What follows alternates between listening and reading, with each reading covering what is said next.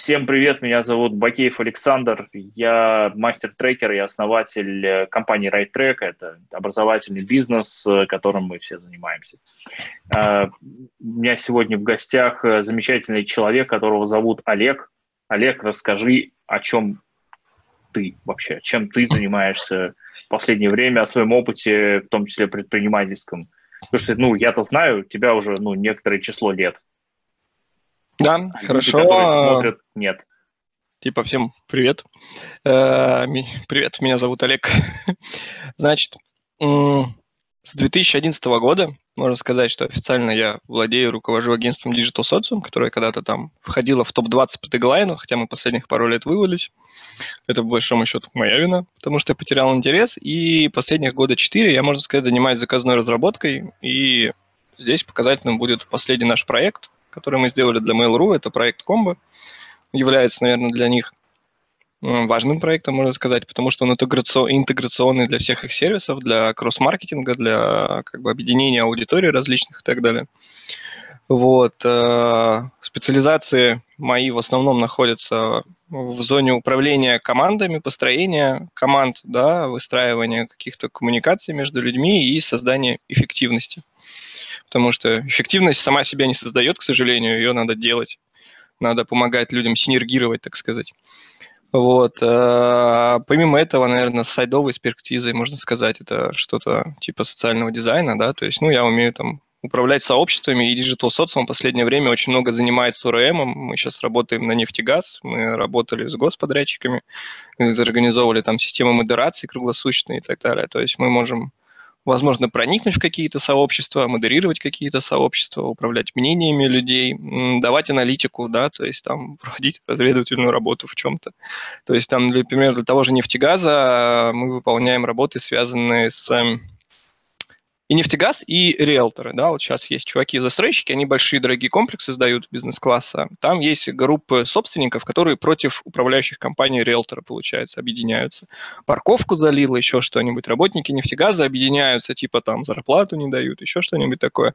И, к сожалению, есть очень большая а, очень большое расстояние, так вот скажем, я хотел сказать разница, но большое расстояние между теми, кому надо было бы знать, какие существуют проблемы, между теми, кто с этими проблемами сталкивается. Работники, которым там не хватает медицинского обслуживания или там амбурдирования, они очень далеко от начальников, которым надо было бы знать, что у них где-то там в другом конце России что-то не так, да, а при этом проблемы могут быть достаточно большие. Вот, и они пользуются услугами ОРМа, казалось бы, да, онлайн reputation маркетинг или менеджмент, но это тоже вот hidden маркетинг, как многие говорят. Для нас это вот типа проникновение сообщества. Они пользуются нашими услугами, чтобы мы давали им аналитику по всему этому. По всяким закрытым чатам в WhatsApp, форумам, там, пабликам ВКонтакте, там у нефтегазовиков для меня было откровением, что у них, например, люди работают вахтовым методом в городах. То есть ты представляешь, там город на 20 тысяч человек, и туда въехали и выехали. И он перезаселился, получается. А если им туда не привезли еды, то они очень негодуют. Они вот прям, им, им не нравится это как бы, да. Но ты как бы вот компания это на самом деле не хотела бы попасть в такую ситуацию, их подвел подрядчик. А там вот пока по всем этим инстанциям это пройдет, то уже как бы люди бунтовать вроде собрались, и отношения с ними испорчены, а им там еще неделю, две, три жить. Вот, плохая ситуация, да. Вот у риэлторов с управляющими компаниями тоже по-разному бывает, потому что часто риэлтор отстроил дома, сдал их, управляющая компания за ним следит, а это какой-то боковая там ветвь. Девелопер тогда. Ну да, да, да, девелопер, да. Он сдал, построил, и УК за этим следит. И УК не всегда имеет даже прямое отношение к этому девелоперу. Это там сват маминой подруги какой-нибудь, которому ты доверился, и который будет дальше этим управляться. То, что девелопер ему что, он перекредитовался под одно здание, построил другое, под него еще два построил, да, он строит. Ему как бы, ну, ему в принципе-то посрать, что происходит с зданием после того, как он его сдал. Но он хотел бы следить за своей репутацией, и это важно, да, то есть вот, и тут, наверное, грубо говорить про клиента, что ему посрать, ну, как бы откровенно, его же бизнес в том, чтобы строить, да, а в том, чтобы вот оно все нормально было, это же не совсем его бизнес получается, да, вот. Но, несмотря на это, девелопер все равно пытается сделать так, чтобы все было хорошо. Это, я бы сказал, что это дополнительный сервис, да, нанимать людей, которые следят за тем, кто как жалуется. Вот. Ну, а в разработке, соответственно, мы вот а запускаем... Как, прошу прощения, а Э, такой вопрос. Вот смотри, как это помогает э, бизнесу девелопера вот такая работа с жалобами, с, ну, то есть очень просто. Где там, ты построил где там комплекс. заканчивается ваша работа и начинается тот самый клиентский сервис? Ну, от нас прежде всего нужна аналитика, получается, да, от нас а, надо не допускать а, формирования оппозиционных групп, давай мы это так назовем, потому что разделяй и властвуй, да, то есть там находится какой-нибудь Слава человек, Богу. Да, находится какой-нибудь человек, который бунт, все, короче, мы ему покажем, мы покажем этому девелоперу, мы сейчас устроим Кузькину да. мать, там прям снял тапок и по трибуне.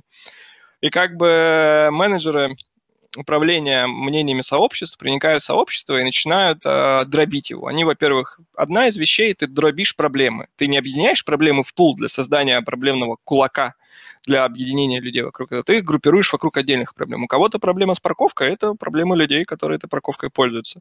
Могут быть проблемы с тем, что там лифт сломался, не чинят две недели. Это отдельная проблема отдельного подъезда. Да? Типа, зачем нам вписываться в это? Распределение людей по достаточно большим этим застройкам позволяет как бы делать так, что как будто бы это все соседи, да, то есть ты просто же не всех соседей знаешь. Вот, а девелоперу как бы это дает возможность отреагировать в срок, то есть не допускать кризисных ситуаций, потому что на самом деле кризисные ситуации бывают. И я, вот мы наблюдали кейсы, и как бы из чего это все проистекает. К тебе приходят люди. Люди сейчас могут сменить управляющую компанию. Они не в рабстве управляющей компании. Они могут mm-hmm. перезаключить с кем-то договор.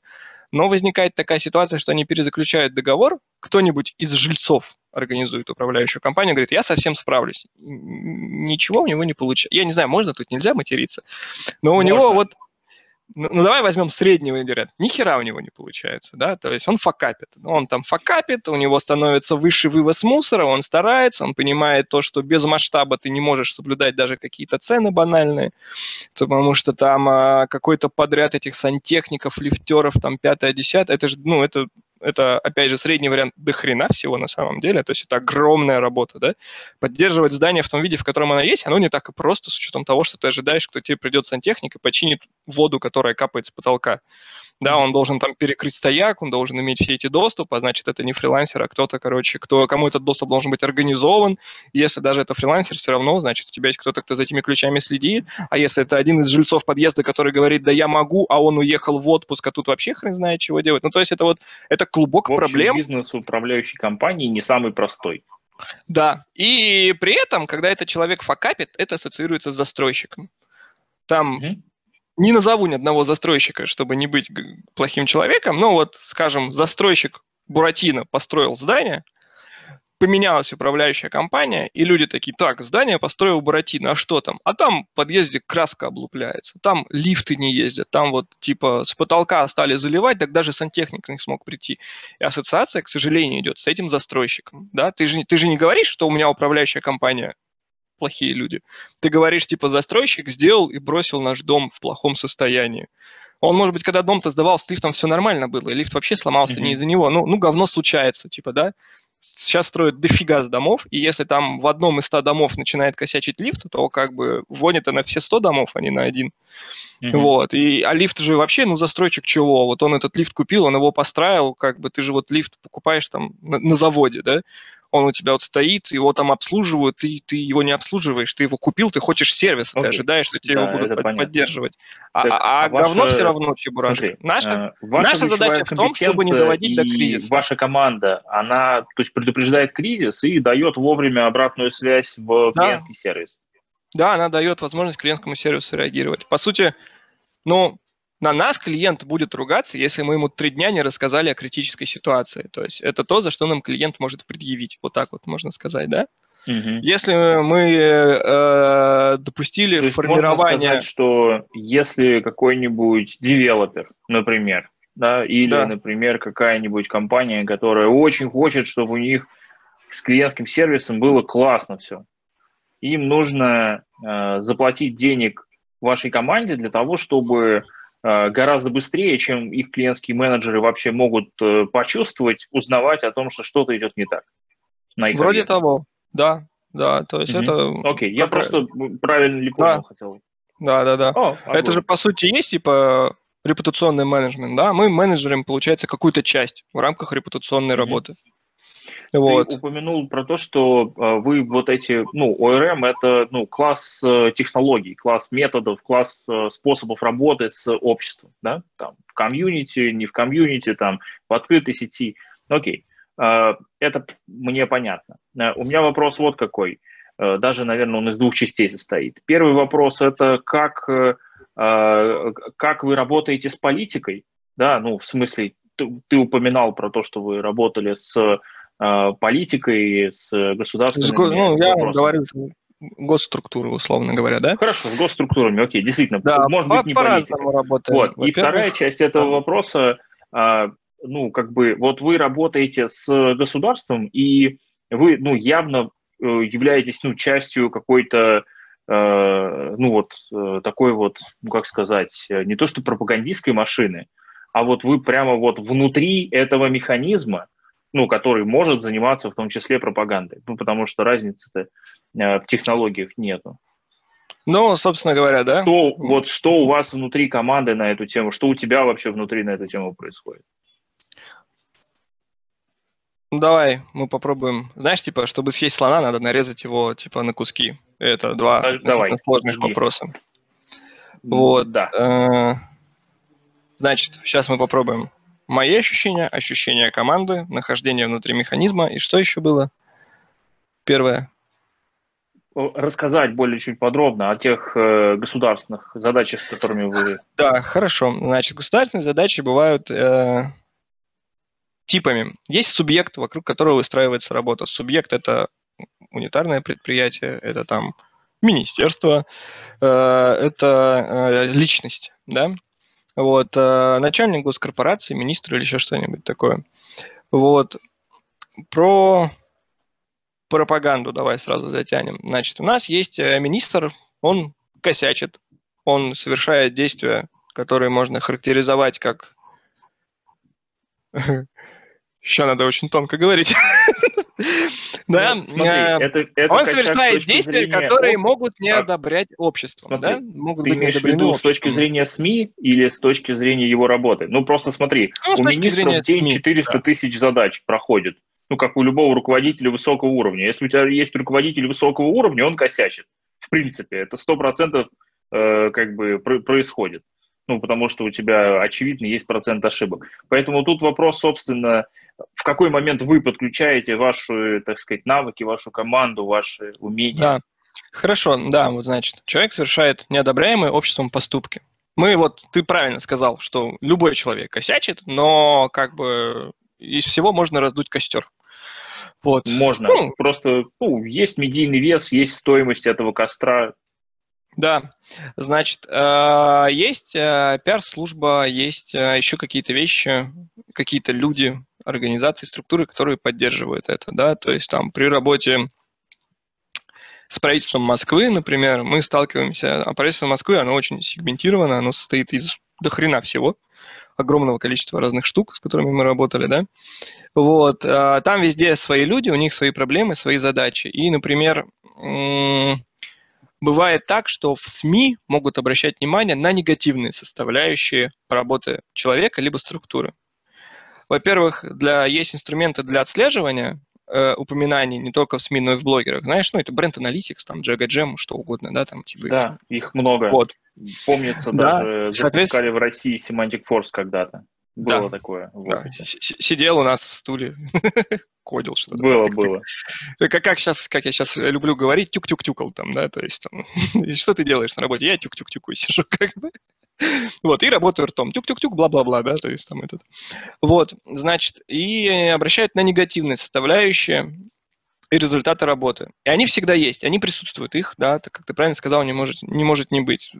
Все динамично, все развивается, где-то плохо, где-то, может быть, даже завышение трат, где-то там, наоборот, что-то не доделали, какие-то вопросы возникают. Значит, кто-то должен же это отследить, кто-то должен это отработать, кто-то должен это заметить, анализировать, составить отчет. То есть вот мы, например, можем посмотреть, понять, оценить, насколько это плохо или хорошо, составить отчет. Это типа один из этапов работы. Второй состоит в том, что на это можно отреагировать. Отреагировать можно по-разному. Есть типа hidden маркетинг непосредственно, когда ты реагируешь на это как а, а, виртуальные люди. Давай мы тут не будем обзываться ботами, мы говорим, что у нас есть аккаунты, которые мы развиваем и поддерживаем, которые реагируют и обращают внимание на то, что, возможно, данное утверждение голословно, возможно, этот человек сделал то-то и то-то, да, то есть ты отрабатываешь негатив. Ну, вот там терминология, типа отработать негатив тебе надо. Uh-huh. Вот, тебе надо изменить тональность треда, то есть тональность э, нескольких сообщений ты можешь там задать более позитивную, ты можешь сказать, ты можешь размыть вопрос, опять же, да. Вот. Является ли это пропагандистской машиной? Я фиг его знает. Это работа с репутацией какой-то конкретной. Я не знаю, насколько это пропаганда. Пропаганда, она тебя к чему-то принуждает, да, с моей точки зрения. Типа пропаганда тебе говорит, э, ходи в синих штанах, потому что человек в красных штанах от тебя слишком дифференцирован и требует немедленной аннигиляции. Вот. В данном случае это репутационные работы обычные. Они, mm-hmm. как бы, честно говоря, что для бизнеса, что для госструктуры, ну, это одно и то же. Типа, ты доказываешь, что ты не верблюд, по сути, да, к чему сводится вопрос. Он не верблюд, да, он нормальный человек, с ним можно иметь дело. Вот. Э, в суде не доказано там. типа, суда не было, знаешь, эту шутку. вот, этот. Э, с предприятиями происходит то же самое, да, то есть ты тоже говоришь, ну вот структура там здесь сделала плохо, зато вот здесь она сделала, например, хорошо, да, или еще что-то. Ты отрабатываешь негатив, и поэтому ты тоже готовишь отчет, изменения тональности, упоминаний и так далее. Еще у РМ же это не только м- реагирование на происходящее, это создание позитивного информационного фона. Например, ты гуглишь человека, и интернет так устроен, что 90% того, что там о ком-то пишут, это жалобы. Честно говоря, ты не идешь в интернет, чтобы написать «А Петрович, ты молодец». Ты идешь в интернет только в случае сказать, что «А Петрович, оказывается, Питер». Как бы вот да, и вот он там, кажется, с мужиками в коптерке запирается. Вот. Э, ну, запирается и запирается, как говорится, зато сантехника от Бога, да, руки золотые. Вот. И на это надо тоже обращать внимание, это заслуживает нашего внимания. Но о том, что он сантехник от Бога, к сожалению, люди не хотят писать. Они хотят писать о том, что Петрович с мужиками в коптерке запирается. Вот. И создание позитивного фона – это отработка блогеров, комментариев. Э, возможно, блогеры же это не только посты, блогеры – это комментарии у постов, обсуждения. Вот. И есть как бы вот эта пропагандистская машина, которую не любят в Штатах, которая все засирает без бесконечно, да, это типа один вид работы, с нами не связанный и, возможно, идеологически не очень нам подходящий по уже моим моральным принципам, к которым мы тоже сейчас будем подходить. Вот. А освещение позитивной деятельности, которая, правда, существовала и так далее, но она не, не претит моральным принципам, да, почему нет? Типа, вот, я написал о человеке, я, я пишу о людях, мы пишем, да, не я, мы пишем о людях хорошее в интернете. Более того, мы пишем о людях в основном хорошую правду в интернете. Вот, и знаешь, типа вот как э, была старая шутка, сайт с позитивными новостями не пользуется успехом, да, типа вот был же этот сайт это не в России. Шутка, это, это правда. Да, да, да. в основном как бы секс, насилие и, и, и на этом закончим. Котики уже утратили свою ну, какую-то силу. Да, Еще да, раньше были секс, насилие и котики, да, теперь просто секс и насилие осталось. Вот, да, и создание позитивного фона – это тоже работа, она требует, во-первых, э, стабильного подхода, ты не получишь этот результат сразу, да, uh-huh мы не можем сказать, что от того, что мы публиковали там 100 э, постов на форумах, там о ком-то стали лучше думать. Мы можем сказать, что, вероятно, о нем не будут думать хуже. Да, то есть если он будет совершать поступки, которые заставляют о нем думать хуже, мы, к сожалению, переубедить не сможем. Вот Ефремов, например, говорит, что никого не сбивал, и что ты о нем будешь думать, что ты не пиши, что он артист России, не артист России. Лучше ты думать о нем не станешь, например. Хотя, в принципе, если они обратятся, им надо создать позитивный фон, то тут можно со многим поработать. Тут простор для работы большой, да, там можно было бы там и обратить внимание, и переключить внимание на какие-то его заслуги и так далее. Опять же, ты не пишешь чего-то аморального. Ты говоришь о том, что несмотря на это, вот это, оправдывает ли это человека, не мое дело. Мое дело онлайн-репутация, да? Вот, и надо отделять котлет от мух, получается. Про настроение внутри команды. Э, есть, ну вот, значит, один человек точно уволился после того, как э, какой-то год-то был, бла-бла-бла, бла-бла-бла, когда Крым решил войти в состав России, 14, и... 13-14. Ну, там вот он такой, они такие подумали и решили, что все-таки они хотят быть mm-hmm. с нами. И мы этому все были безгранично рады. Один человек уволился э, э, в связи с работами с этим не связанными, но тем не менее, да, как-то связанными с госструктурами на тот момент. Я не помню, что там было, кажется, там было что-то с какими-то выборами связано, и это была система модерации 24 на 7. обычно есть э, места, где люди могут публиковать какой-то контент, и там, например, есть сайты UGC, это User Generated Content, да, э, он требует модерации. Честно говоря, исходя из моего опыта, все скатывается в нацистов в основном. Почему-то в России все считают веселым публиковать нацистов при любой вообще ситуации. Самым интересным является то, что у меня есть несколько человек, которые уже, по-моему, очень хорошо знают историю Второй мировой, потому что они Э, я вот там, там люди, ты вот такой сидишь и думаешь, ну вот он в гражданской одежде, что может быть не так, старая фотография, а мои уже там девочки знают, то, что это вообще-то популярный нацист итальянский, как бы, вот, и, и, люди проявляют фантазию, они их ищут по всему миру, собирают, коллекционируют, я не знаю, очевидно, это некое коллективное бессознательное, которое пытается отрефлексировать э, великую могучую победу путем размещения фотографий известных и не очень известных нацистов. Это, к сожалению, ну, это дрочево откровенно. Как бы ты такой сидишь. Я управлял этими системами часто на запусках, когда вот 24 на 7 системы, там, они делаются по сменам. Это типа группа человек от 3 до 5 по 8 часов э, расписываются смены, идут, и там первых несколько дней я всегда участвую в процессе лично, потому что, ну, контролирую, что происходит. Потом я убеждаюсь, что вот упра... главные в сменах все делают нормально, не главные в сменах вроде со своей работой справляются. А, работа модератором – это линейная должность, по сути. Вот те, кто не главные, это очень mm-hmm. часто люди, которые с нами на один проект. Да, я с ними договариваюсь, проверяю, что они адекватные, что они э, сохраняют некую базовую конфиденциальность информации. Но это вот человек пришел, месяц-два там говорил, там, знаешь, интерфейс выглядит, как у тебя картинка перед глазами, ты такой, да и нет. И вот, ну, несложная не работа, откровенно говоря, не, не очень высокооплачиваемая, но тем не менее, да, то есть вот она присутствует. Э, в основном мы там вообще за конфиденциальность людям платим, по большому счету. Я вот им в глаза смотрю и говорю, ты же понимаешь, я тебе денег сейчас плачу там, ну, типа, в час нормально, потому что ты должен сидеть и молчать. И не рассказывать о том, что тут вообще-то все было завалено зомби-сталином нацистом, например, каким-нибудь, да? Там, потому что... И это только за вторник. Да, это нет, это с после обеда. С утра было порно. С утра были известные российские политики, которые э, бессменно находятся во власти э, в эротических позах, например, да, то есть там кто-то находит свою нишу и пытается некоторое время ее воплощать, вот. Да, значит, и вот эти системы, человек один, например, ушел, потом, значит, одна девочка э, отказалась уже в 2018 я... году работать, да, ну то есть пример. У тебя очень, э, я бы так сказал, э, творческий, затейливый и такой тонкий бизнес на грани, так сказать, общества, морали и вот этих всех вещей, которые связаны с той стороной общества, о которой принято не, не писать. И как и... ты знаешь, это только часть нашей работы. Да, и это то, о чем ты можешь рассказать. Ну, я могу о многом поговорить, да, я много веселой фигни могу И у меня сказать. вопрос, э, собственно, вот ты, э, вот ты как собственник этой компании, как предприниматель, который, ну, что-то с ней делает, вот, э, с, с этим, и, и с разработкой, и с комплексными проектами, и с корпорациями, и с ГОСами работает, и работает с частными лицами, насколько я понимаю, судя по тому, что ты упоминал. У меня вопрос, вот как собственник, ты как вот это все, э, как ты это все вот сейчас перевариваешь вообще? Дзен-буддизм.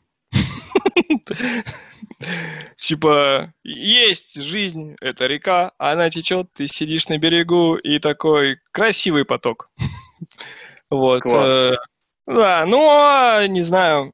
Помнишь, когда мы только начинали DS, даже ты тогда как-то нам предлагал проект с алкоголем, мне кажется, и мы отказались, потому что я вот говорил, типа, нет, там алкоголь, азартные игры, сигареты. Потом... Я помню, да. Это был 2010 да, Ну, были времена. вот. И с развитием... Нет, давай так, с накоплением жизненного опыта Э, с развитием нейросетки в моей башке, я хотел сказать, но я постараюсь без сложных метафор. Короче, с накоплением жизненного опыта я дифференцирую многие вещи друг от друга. Я согласен, что алкоголь – это плохо. И энергетик, рассчитанный своим маркетингом на школьников, это не то, чем мы будем заниматься. А в то же время элитный алкоголь, который стоит по косарю за бутылку, да, то есть мы вели инстаграмы, мы там делали красивые вещи и продвигали. Алкоголь же вообще проблема как бы с рекламой его, нигде особо mm-hmm. показывать нельзя. Ты не можешь его в таргеты там вставлять, еще что-то такое, ты можешь людей как-то там приглашать, механики, блогеры, пятое, десятое, но основном законом реклама алкоголя запрещена во многих вещах. Вот, э, ну или вдруг сейчас что-то изменилось, но, по-моему, так до сих пор. Вот. И а вот алкоголь косарю за бутылку для состоятельных господ, кто я такой, чтобы советовать человеку вот не упарываться? Вот честно, положа там руку на сердце. Я играю в видеоигры. Там сейчас вот э, был карантин, и мы там э, э, с девушкой, невестой, я не знаю, мы пока еще не женаты, вот, играли в World of Warcraft, да, там, капнулись, там, проходим, Прекрасно. да, вид дрочего просто такой. Кто-то там этот, долбит алкоголь, возможно, какие-то вещества и сексуальных партнеров. Да, я вот, э, я ему не судья. Он взрослый человек, он живет своей жизнью, если все по обоюдному согласию, вообще не мое дело. Вот. Э, политика, работа с госструктурами, оппозиционеры, не оппозиционеры. Сейчас, наверное, будет мутная часть истории, но с моей первой и прошлой супругой мы познакомились на Селигере, будучи оба пропутинскими, да, там, э, людьми. Но у нее Россия молодая, это все-таки про, не про путинское, а про государственное движение. Движение наши, говорят, про вождевское все-таки было, да, то есть там я нашист в прошлом. Это не означает, что я сейчас э, пропутинский, но это а означает, а что это я... в смысле, что, что ты именно имеешь в виду? Ну, я был в структуре наши малые города, там, а, помогал угу. собирать людей. Okay привозить на митинг. Про, вот, возможно, просто это не все в курсе, что они есть, были. А, есть, ну, были. Да. Ну, я не знаю насчет есть, ну, там были, да. Угу. Вот. На, на Селигере в граммофон командовать пятитысячной толпой какой-нибудь, еще что-нибудь такое, такие легкие очерки. Этот, э, это опыт. Я не скажу, что я во всем согласен с собой бывшим, потому что как живое существо я эволюционирую, я накапливаю опыт, и я скорее могу, наверное, о себе говорить, что у меня есть мнение, основанное на столкновении с государственным аппаратом с разных сторон. Как Знаешь, вот... Я извиняюсь, что тебя перебью. Есть такая хорошая фраза. Тот, кто в 20 лет не был революционером, э, а, не имеет сердца, а тот, кто в 40 лет не стал консерватором, не имеет мозгов. Вот ты ну, сейчас... Сколько лет тебе сейчас? 33. Ну, я вот, это, видимо... готов к вознесению там. вот, да, вероятно. И смотри, значит, э, я прогосударственный человек. Я считаю, что революция – это плохо, с одной стороны. С другой стороны, я считаю, что внутренняя политика оставляет желать лучшего, да, вот лично мое мнение, и в ней есть определенный застой. Я, возможно, не верю в эволюционные изменения, но я не скажу, что я верю в революцию как в символ. Возможно, угу. ну, эволюция ни, нифига не сделает. Мы сейчас находимся в точке, где вот, ну, ничего не меняется и меняться не будет. Почему? Потому что, да, все молятся на биологический фактор, типа вот, режимы падают, потому что люди стареют. Вот, ну и нормальная тема, да, почему нет? Но откровенно говоря, да, вот э, меня пугает, что царь умрет. Что будет? Да, то есть меня пугает эта ситуация. И, наверное, и в юности я этого не понимал. Сейчас я могу сказать то, что хотел бы я изменений каких-то, динамики, да, чтобы все не превращалось в болото, да. А, боюсь ли я, что все может развалиться? Тоже да. Да, то есть э, я не знаю, где правда, я не знаю, как поступить. Я, ну, я не президент, я не министр, я не управляю страной. Вот. И ты при э, этом управляешь своим бизнесом в этих вот, чудесных обстоятельствах. Да. Каким Значит, образом я... тебе удается продолжать делать то, что ты делаешь? Оставлять Смотри. довольными десятки тысяч жильцов твоих клиентов. Да? Ну, Оставлять довольными.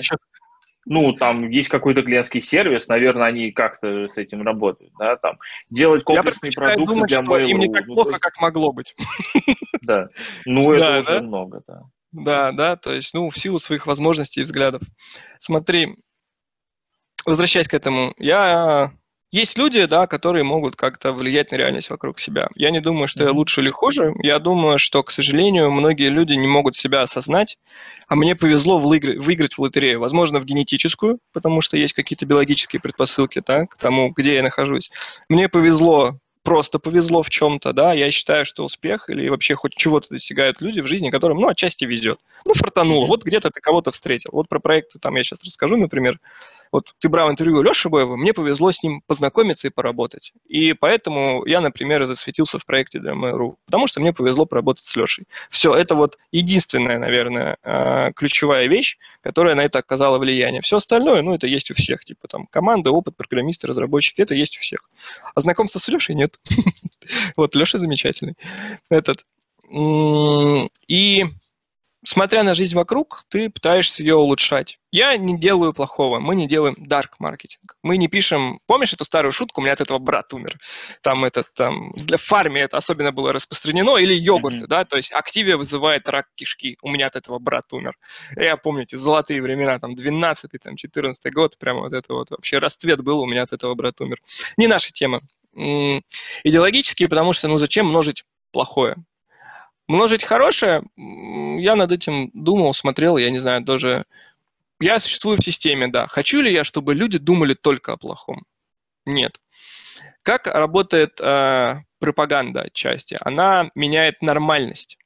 У тебя есть нормальность, да, вот что делают радикальные феминистки? Они сдвигают нормальность, по сути.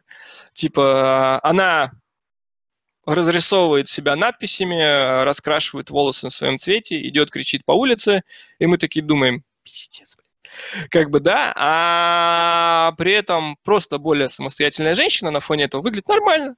Все нормально, я согласен, да, это нормально, вот это нет, это да. И радикалы сдвигают нормальность, да, в этом их смысл какой-то. Ну, вот. смотри, мы сейчас можем, безусловно, перейти в сторону обсуждений ОРМ, техники Окона Вертона и других подобных классных вещей.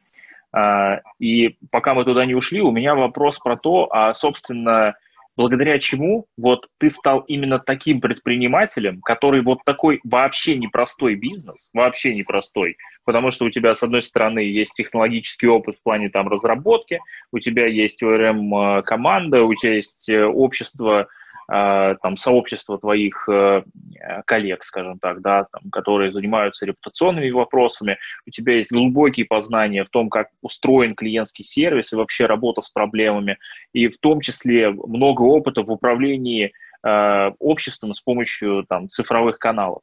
И э, вот эти все вещи, собственно, это как ты сочетаешь их в себе, то есть благодаря чему ты их в себе сочетаешь, именно как вот с точки зрения предпринимателя?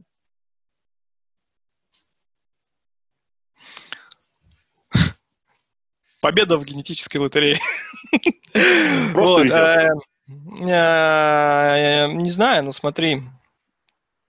Много читаю, знаешь. Угу. Сейчас я покажу. Вот это вот у меня на столе стоит. Лежит. Угу. Это сейчас находится в чем-то последнем. Что здесь? Agile, теория игр, эмоциональный интеллект. Там, и там книжка Rewire. Этот э, сочетание это же сочетаемые вещи. Знаешь, я, я, например, себя бы определил как digital человека. Компьютерные технологии, программирование, э, социальная инженерия, хакинг, увлечение детства. Ну, типа, прикольная история, там, туда-сюда. Mm-hmm. Много тусования на форумах, там, атмосфера да, то есть вот этот, mm-hmm. такая, типа, кто-то год, а кто-то сидит такой, я хакер, нахуй. Вот этот, э, онлайн-игры, управление огромными комьюнити, последнее мое игровое комьюнити было за тысячу человек, короче, это вот когда Рестарх первый ребенок родился, и мы сидели дома, зимой было нефиг делать, а нет, это было перед родами, получается, в 2010 году, да. Под Новый год было нефиг делать. И туда-сюда как-то случайно так получилось, что образовалась огромная комьюнити, и чувак, который был моим замом в этом комьюнити, в итоге пошел в GameNet работать продюсером и запускал Black Desert Online. А сейчас он а, работает, а, что-то там помогает Инди, да, то есть там оказал влияние на судьбу человека, получается. Mm-hmm. Вот этот... А, онлайн-игры подарили возможность понимания процессов людей, опыт тоже, да, то есть это тоже диджитальное. То есть программирование, социальная инженерия, digital, просто просто увлекался компьютерными штуками. Онлайн-игры просто увлекался компьютерными штуками и стал понимать, как работают сообщества, как работают группы людей. Mm-hmm. А в онлайн-играх очень важно, знаешь, что было? Вот есть такое понятие, как э, войны гильдий. И они идут два раза в неделю по два часа.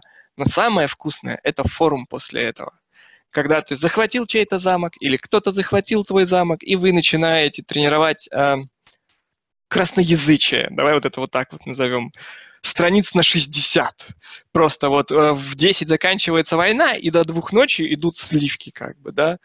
Много шуток про санные тряпки. Кто-то говорит, мы гоняем вас санными тряпками, на что ему отвечают, какой ты странный человек, что носишь с собой такие вещи, как бы ну, этот, после этого пишут историю о том, как кто-то катается на велосипеде, высматривает себе жертву, нащупывая санную тряпку в своем кармане, как бы.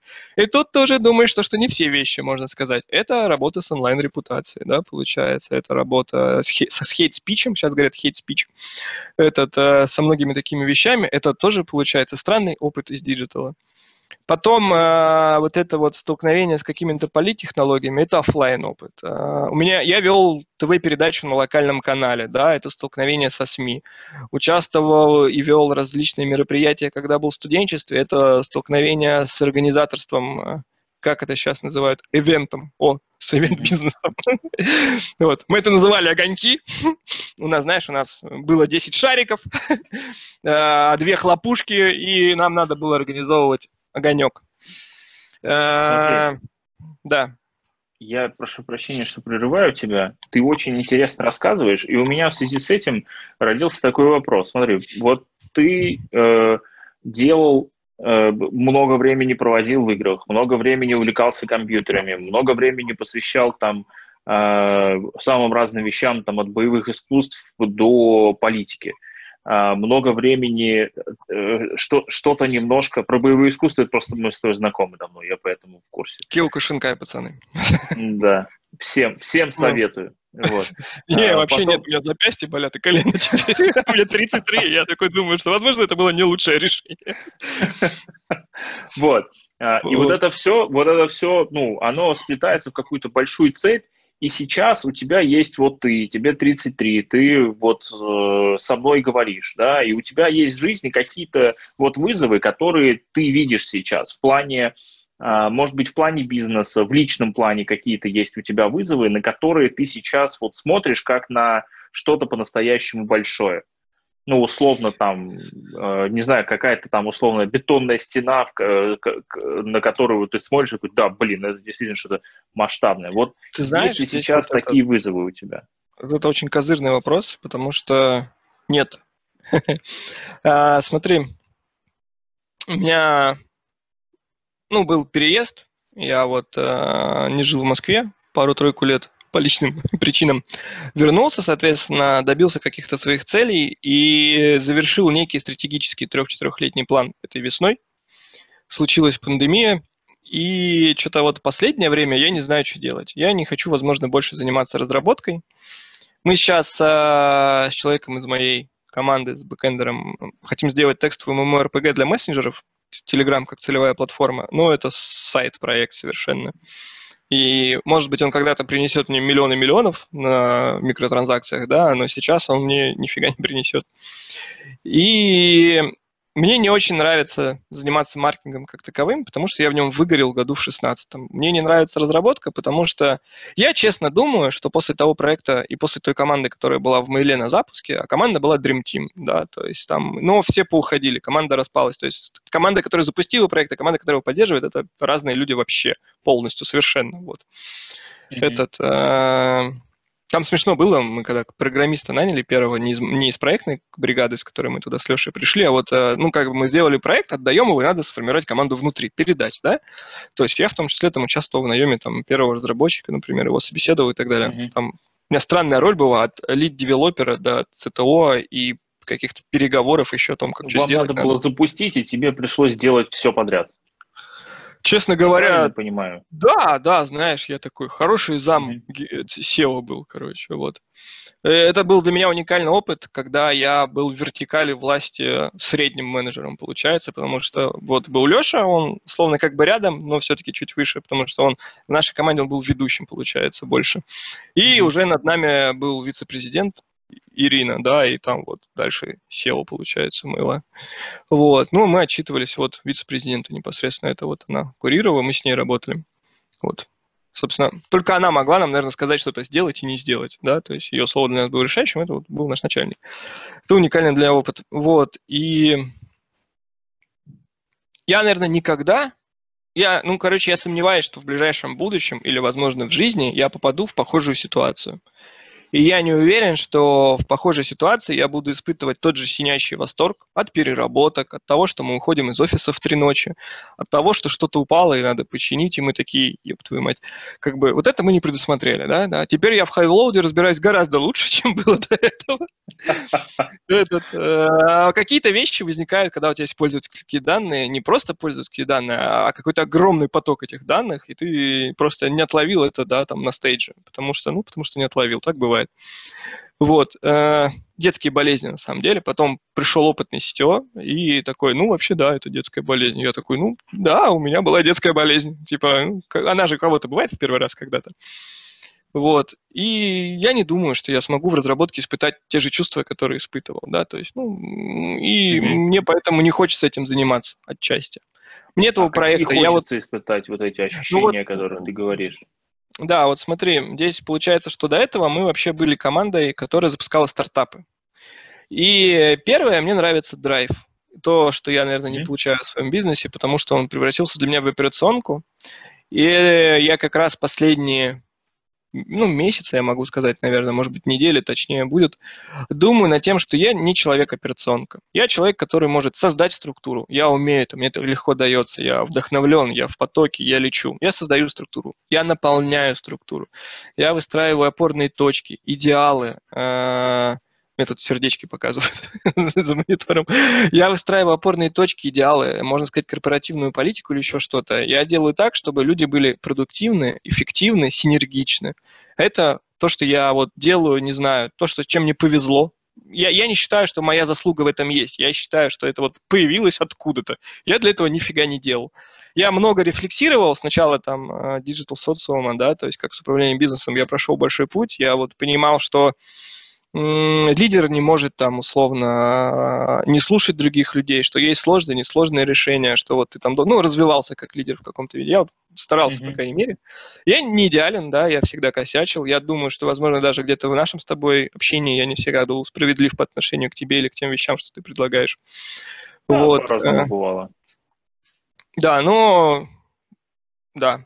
Вот. Э, но жизнь идет, ты как-то меняешься. Я я очень нестабильный человек, перетекающий из одного в другое, при этом ну, стабильно раздолбайный. Вот. И э, э, мне нравится вот это ощущение кранча, наверное. Но кранч имеет кайф только тогда, когда в этом есть смысл. Когда ты делаешь продукт на многомиллионную аудиторию, это круто.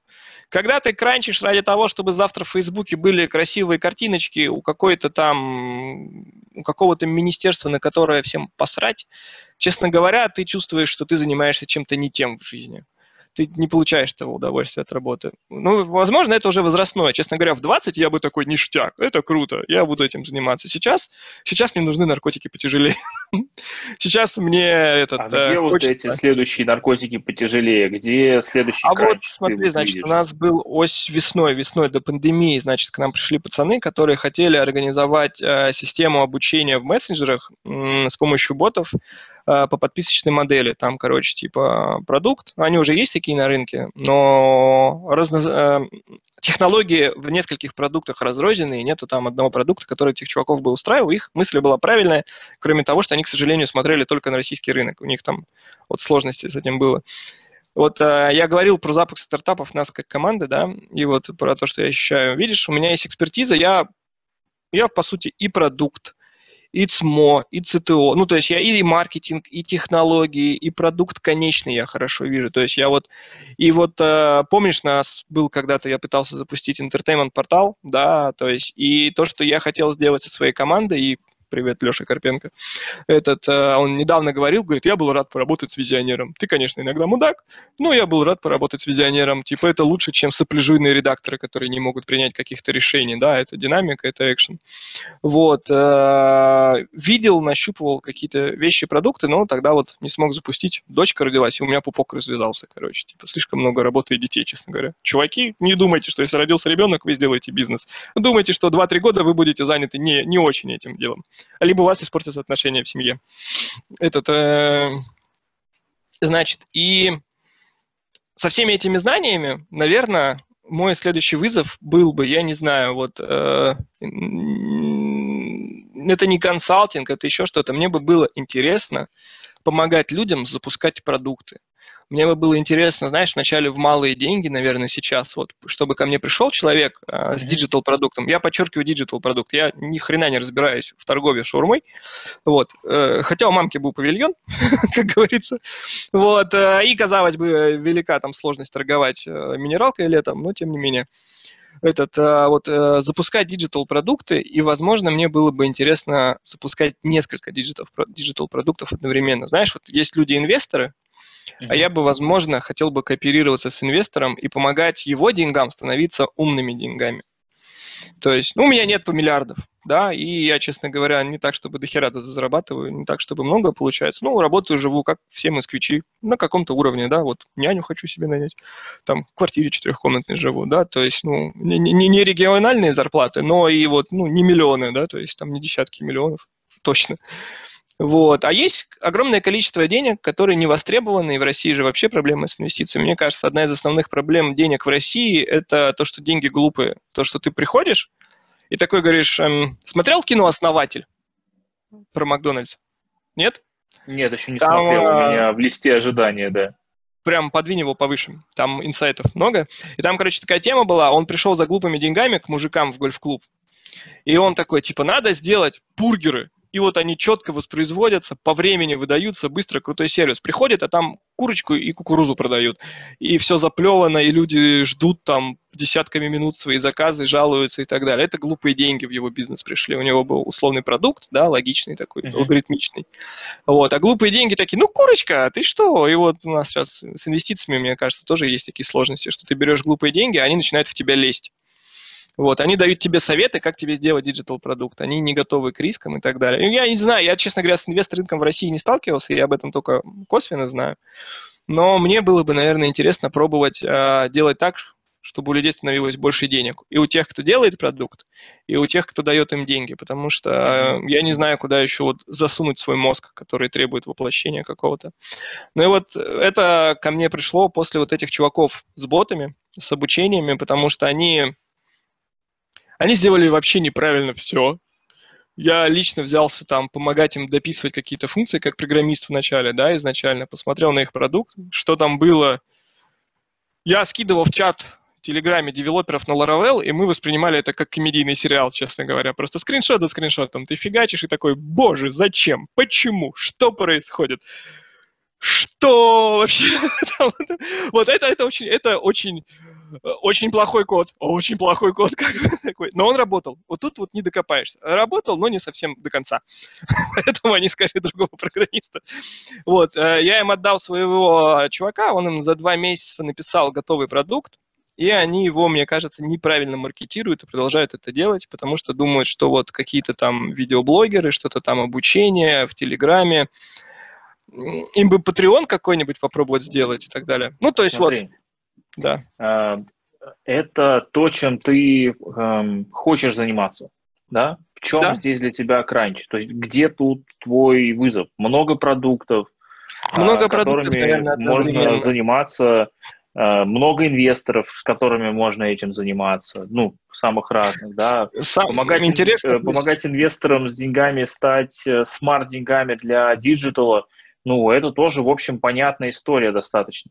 И тут вопрос э, мой, он связан в том, э, собственно, где здесь для тебя вот этот вот, э, где тут появляется наркотик потяжелее для тебя? Вот, смотри, иначе с этими чуваками мы обсуждали, что я хочу к ним за процент. Потом мы не сошлись в проценте. Я такой, хотите, я могу сделать, вам помочь сделать крутым чуваком, но я из вас выйду через пару-тройку лет. А сейчас я там готов там за там символические 5-15, как сговоримся, да, там процентов. Вот этот, ну, без меня, говорю, без моей команды у вас ни хрена не получится, а так вот, там, мне 15, там, моему разработчику еще сколько-то там, давайте сговоримся как-то, да. Вот, э, и после этого опыта я подумал и понял, что я бы не хотел работать в стартапе или в одном продукте. Честно говоря, это замыливает взгляд и, мне кажется, портит его. Мой кранч был бы в том, чтобы вести несколько продуктов одновременно, в том, чтобы смотреть на рынок с разных позиций. Uh-huh. Да, вот если представить рынок как что-то многомерное, э, знаешь эту притчу про людей и слона? Типа сбоку его видно вот так, сзади его видно вот так, сверху и там uh-huh. видно вот так, спереди так, да? То есть вот, и я бы хотел смотреть на слона с разных сторон. И исходя из моего опыта, говорить об этом красиво, а мозги кипят.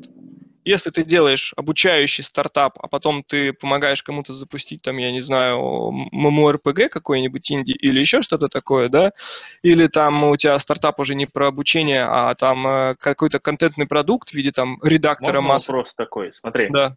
Вот ты смотришь на слона с разных сторон, смотришь на общество, на людей, на взаимодействие между людьми с самых разных сторон. Образовалка, инди-стартап, э, э, инди-игры – а, а, и еще э, ММО, и, то есть, ну, там, скорее всего, много десятков тысяч человек. А, вот когда это все происходит, и это происходит в твоей жизни, что у тебя появляется, ну, то есть какие ощущения у тебя тогда появляются, что здесь ты ищешь? Есть такая религиозная фразочка «я есмь». Она означает «я существую», да? Вот наверное, я чувствую, что я существую в этот момент. То есть ты вот делаешь это... Надо с психологом будет обсудить, я уже об этом говорил, но есть проблема с тем, что если я не нахожусь в стрессе, мне кажется, что я что-то не доделываю. Да? Всем mm-hmm. советую терапию. Терапия – это не зазорная терапия, это хорошо, и это приумножит ваши деньги в будущем. Это стратегические вложения. Терапия. Смотри, а, вот эта штука про, ну, во-первых, пятиминутка рекламы психотерапии – это всегда топчик. Это я, я всем э, это я советую людям, в принципе, по умолчанию. Были у психолога? Да. Нет, сходите. Вот. Э, почему? Ну, это как, типа, чистить зубы и ходить к психиатру. Значит, э, у меня, да. у меня вопрос вот какой. Смотри, когда у тебя вот это вот э, э, про аз есим, что называется, да, угу. когда у тебя вот это ощущение того, что ты живешь, что называется, оно, так сказать, распускается да, так, пышным цветом. Что в этом ощущении для тебя самое такое вот ценное, значимое, может быть, вот и опыт корневой, из чего оно растет? Опыт я вот уже проговаривался про нейросетку с тем, ты знаешь, тут GPT-3 появилось, слышал, не слышал, что такое? OpenAI, стартапик такой одного известного человека, э, натренировал нейросетку, и теперь ты за мизерные деньги можешь получить до нее доступ, а она тут книжки генерирует в стиле Геймана, там еще что-нибудь такое, и одна из нескольких получается весьма удачной. В Фейсбуке я на днях прочитал мнение о том, что вы знаете, а наши сны очень похожи на результат работы GPT-3. Типа вот это а, какие-то данные есть в нейросети, она какой-то результат выдала, и вот типа без коррекции ты получаешь какую-то странную хиромантию, да? Вот. И вот в башке есть нейросетка. Я не знаю, что делают нейросети в нашей голове, видимо, занимаются интерпретацией реальности. Они типа такие, солнце светит, значит будет тепло. Ни на день ничего жаркого, да? Типа, а это что-то, что отработала модель реальности внутри тебя. И вот э, во всем, Когда что я говорю... про опыт, э, как самое ценное, что, что из этого опыта вот, ты э, Этот опыт натренирует мою нейросеть э, до какого-то качественного скачка. Вот что, наверное, я еще. Да, можно, знаешь, ты, ты, ты, ты этот, спасибо за психотерапию. за коучинг, это коучинг. Ты задаешь мне вопросы как коуч, короче. Да? да, да, да. Ты такой, типа, а что вы ищете в жизни? А что вы за это получите? А что бы вы хотели, да? То есть там качественного скачка сознания, да, какого-то ты ищешь. Да, сложно же получить скачок сознания, ничего не делая. И в то же время, когда количество в качество постоянно перебарывается, у греков, кажется, такая тема была, там сажали человека, говорили, смотри в рыбу, что ты в ней видишь? Он такой, вижу рыбу, смотри дальше, мужик. Типа, да, то есть это один способ э, познания, да, другой способ это столкновение с чем-то новым и с каждым разом все более сложным. Типа смотреть в рыбу, да. Какого размера должен быть тогда вызов в твоей жизни, чтобы тебе так отчаянно были нужны эти качественные скачки? Не знаю, они, они нужны как самоцель, наверное. Это же неконтролируемое, это что-то внутреннее. Ты такой, я хочу... А что тебе мешает их контролировать? Кого? Качественные скачки? Конечно. В основном а, безалаберное распоряжение социальным и личным капиталом. Потому что, да. А ты хотел бы это как-то менять, что ли? Ну, или нет, например? Ой, я над этим как раз сейчас работаю, да. Я, бы, я думаю над тем, наверное, как э, структуризировать какие-то, может быть, вещи в жизни. Потому что, казалось бы, много возможностей есть, а много каких-то неочевидных возможностей есть, да, то есть там, я не знаю. Вот. Э, но я при этом сейчас обладаю ощущением, что возможности есть, но не понимаю нифига чего делать ты такой сидишь и думаешь, ну, такой, ну да, могу запустить стартап, могу сделать что-то, что будет кому-то приносить миллиарды. Ну да, да. А что делать, как бы, да? Э, такой, ну, ну да, я много что могу. Могу дерево посадить, да? Принесет ли это мне какой-то новый? Возможно, если я буду за ним лет 10 ухаживать. Но, возможно, не такой интенсивный, как хотелось бы. Смотри, вот. а это такое вот э, состояние, оно у тебя впервые? Ну, когда ты э, не знаешь, а что делать? Нет, это витки какие-то в жизни всегда были. Периодически ты... Вот в шестнадцатом году, ну, тут можно вскользь пройтись, да, то есть вот мы разводились, и в шестнадцатом году, типа, я года пол рефлексировал, смотрел аниме, смотрел сериалы, проводил время с детьми, еще там что-то такое, думал о жизни – и пришел к пониманию, что, наверное, если меня достал маркетинг, что я еще умею, да, то есть э, странно, ну, типа, не то, что странно, странно не заниматься тем, что у тебя хорошо получается. Раз, ну, вот, занимался разработкой в детстве, работал фрилансером, пока это еще не было мейнстримом. Mm-hmm. Это там лет с 15, наверное, получается. За деньги я кодил несколько лет, вот по мелочи, потом там даже КМС написал, еще не было термина Ajax, мы уже на нем комменты, я там фигачил в своей CMS написанные под заказ, все всякое такое. Этот, э, я такой, да, а займусь-ка этим, мне же это нравилось. И там э, начал искать вокруг себя людей, аккумулировать, э, обучать их тому, что я умею, учиться вместе. Вот я встретил, мне кажется, талантливого разработчика, Юрия. Твой, прошу прощения, то есть твой способ э, э, как бы переключиться был вспомнить, что тебе нравилось, что у тебя получалось сделать раньше, Тогда и да. попробовать это делать. Тогда да, это вот это было в прошлый раз, это было. А какой способ ты хочешь сейчас для того, чтобы выбраться из текущего состояния? Ну, ты, судя по всему, что ты делаешь просто. Может быть, уже есть какой-то способ, которым ты сейчас. Ну, во-первых, э, хочу, наверное, правильно. Я несколько лет активно не занимался агентством. Сейчас я, наверное, хочу пересмотреть. Я вообще хочу отказаться от э, контентных всяких проектов для агентства и сконцентрировать экспертизу на руэме, эм, сегментироваться, да. Типа mm-hmm. вот э, поток клиентов, еще что-то такое. И, наверное, я хотел бы сделать так, чтобы я с чистой совестью вообще вышел из операционки и не занимался этим потому что лично для меня это уже не представляет какого-то интереса, но у меня есть ответственность перед людьми, угу. нам обоим знакомыми, да, и а, они вот, они люди, они работают, они получают зарплату, у них там семья, дети, они должны это делать, это ответственность. Я не могу сейчас сказать, и вот если бы не ответственность перед людьми, я бы, возможно, сказал, да и хрен с ними совсем. Типа, сброшу этот камень с души, закроется дверь, откроется новая, как говорится. Вот, да, вот, но нет. Сейчас бы я хотел отладить этот процесс, и, возможно, мне кажется, для меня было бы вызовом попытаться сделать, а, переделать то, что я уже сделал. Во-первых, это практически что-то другое надо создать. Во-вторых, это встреча с самим собой, со своими ошибками, и особенно со старыми какими-то ошибками, организационными и так далее. Вот. А, а это, это тот один... кранч, которого ты ищешь? Нет, это не тот кранч, которого я ищу, но я считаю, что лежать ногами в сторону кранча это, конечно, хорошо, но если ты будешь ходить, то, возможно, ты... Если ты будешь ходить кругами, то ты можешь ступить на правильную тропу, да, ты сможешь ее найти в тумане.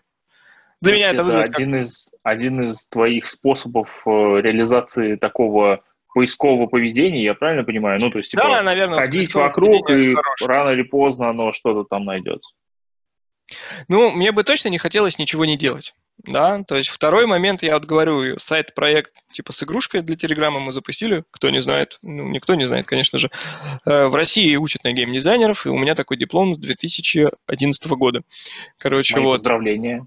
Спасибо. Э, я не знаю, какой диплом нужнее, бухгалтер или этот в моей жизни как бы. Это оба что-то не очень при, пригодились. Не, не, не, этот, не, не законченные финансы, не вот это. Э, но, тем не менее, один из кранчей для меня, возможно, был бы интересен, это создание ММО игры. И это, правда, звучит круто на самом деле. Я много над этим думал. Э, знаешь, э, Ричард, который сделал Ультиму, когда она появилась, очень много находился в своем проекте. Лорд он там был, он был реальным правителем земель, да, вот, он коммуницировал с людьми, это было путешествие ты в сказку. Когда такие вещи говоришь, ты год называй, когда мы в это играли, потому что Я люди, не играл, а год был 95-й это... там. Я, мне, я, да. я 87-го года рождения, я вот, э, ну, э, у тетки на заводе, она была директором хлебозавода, я там Wolfenstein шпилил, это был предел моих мечтаний компьютерных игр после The Expectrum и The Wolfenstein я вот сейчас вспоминаю так, что там графика лучше, чем в последнем Battlefield. Вот в моей голове это так. Я тут его пару раз видел, когда проходил новый Вульф, и там можно было в ретро-уровень играть. Это на это не похоже, но в моей голове это осталось совершенно иначе. И вызывало щенячий восторг. Вот, э, в старые времена э, онлайн-проекты были более камерные, а сейчас они коммерческие, наверное, можно сказать, бездушные, там по дохренище, короче, серверов и так далее. Мне нравилась атмосфера старого бойцовского клуба, мне нравились э, вот камерные вещи, онлайновые камерные вещи, да, и, возможно, я бы хотел сделать такой продукт, в котором я мог бы делать людей счастливыми. Я когда на геймдизайнера учился, там э, были очень опытные люди из Alot Team, из много откуда. Не знаю, к нам даже приезжал создатель Diablo, который сейчас Torchlight делает. Вот. Спасибо School и Британской высшей школе дизайна, да, за такую возможность. Вот этот, а, и там чуваки как-то, кажется, у него фамилия Воронов была, я не помню точно, он за баланс, кажется, отвечал где-то. Вот, я плохо уже помню, как его звали, но помню самого мужика, клевый чувак был. Такой, много работал, судя по его виду, и эти люди у меня всегда вызывали уважение, такие-такие, такие взъерошенно усталый в тонусе, да, то есть когда ты такой на, на, на легком нервном истощении существуешь. Вот. Он тогда сказал прикольную вещь, э, что у меня получается развлекать людей, и мне надо этим заниматься. Вот, если говорить про игры, он тогда каждому советовал нишу, в которой можно, вот с его опыта, да, вот он руководит mm-hmm. коллективами, он разработал дохренище продуктов уже в тот момент. И сейчас ты решил сделать игру, которая будет развлекать людей и делать их счастливее? Ну, да, на фоне, я не знаю, получится, не получится. Типа, я много раз начинал, что-то не доводил до конца, и это нормально. Вот. А, может быть, это все сгниет э, прахом через два месяца, да, а может быть, из этого получится что-то прекрасное. Я придерживаюсь мнения, что лучше попробовать и жалеть о содеянном, чем жалеть о несодеянном. А лучше вообще ни о чем жалеть. Дзен. Ты сидишь на берегу, а река жизни плывет перед тобой разными волнами и трупы Прекрасная. врагов проплывают мимо, как бы. Рано или поздно. Вот. Да, да, да, да, да. Вот. Эм, смотри, это, это прекрасная метафора, и тут э, у меня, собственно, как бы есть два э, момента любопытствующих, да, так скажем, про, э, возбуждающих мое любопытство. Два момента. Первый момент про, э, собственно, вот эту вот, вот этот кранч, про вот этот вот следующий уровень, и непрерывные скачки, качественные скачки, которые ты совершаешь. То есть вот какой именно качественный скачок даст вот эта, а, вот эта игра, про которую ты говоришь.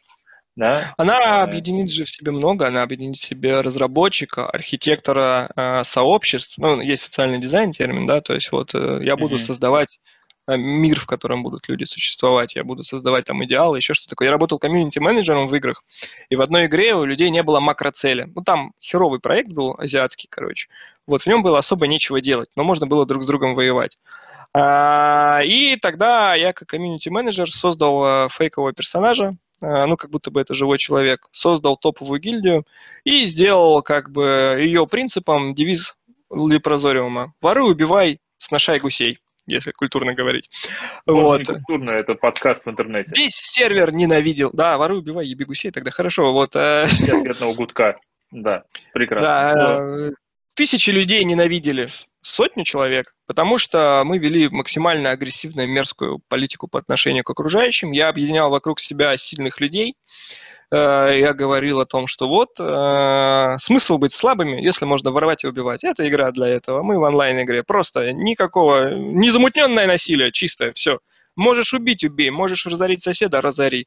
Там игра, игра была чем-то средним между эпохой империи и веселой фермой. Ты мог э, три дня строить себе кузницу 10 уровня, а потом приходил сосед и катал ее катком в ноль как бы и уничтожал твое развитие. Потом появилась возможность телепортировать замки туда-сюда, и я создал макроцель людям. Я создал для них смысл в игре. А еще во всем должна быть история. Я создал историю. Э, проект там еще недолго существовал, но у них уже была история. У них была история, я тогда играл за девочку, короче, за голубоглазую, как меня там называли. Такой вопрос. Смотри, да. а, вот у тебя есть вот эта история про макроцель. Какая макроцель будет у твоей компании? Какая макроцель будет у игры, которую ты хочешь сделать? О, я для себя ее определил как а, я хочу интересное, а, интересную, организовать интересную мотивированную вражду между коллективами. То есть, а, ну, если говорить про ММО-игры, например, мне нравилось когда-то Guild Wars 2, мы в нее играли, там Black Desert тоже есть и так далее, и сейчас в онлайн-играх часто не хватает мотивации быть э, топовым игроком. Ты такой, ну, у нас топовая гильдия, ну, вот мы выиграли в войне, мы за это нифига не получаем. То есть э, макромотивации воевать друг с другом нет. Есть типа среда, в которой ты можешь это делать. Есть механики, благодаря которым ты можешь это делать. Но нахрена тебе это делать, кроме тупой агрессии? Особого смысла нет. А вот замоделировать, постараться, по крайней мере, замоделировать мир таким образом, чтобы вот э, было классовое расслоение лиги, например, типа там слабые какие-то сообщества, средние сообщества, сильные сообщества, и слабое сообщество как-то там воюет, набирает новых членов, переходит в лигу более средних сообществ, скажем, там они завоевывают точку, которая дает им x3 преимущество, меняют ее на точку x5 преимущества, да, а у сильного сообщества преимущество x15.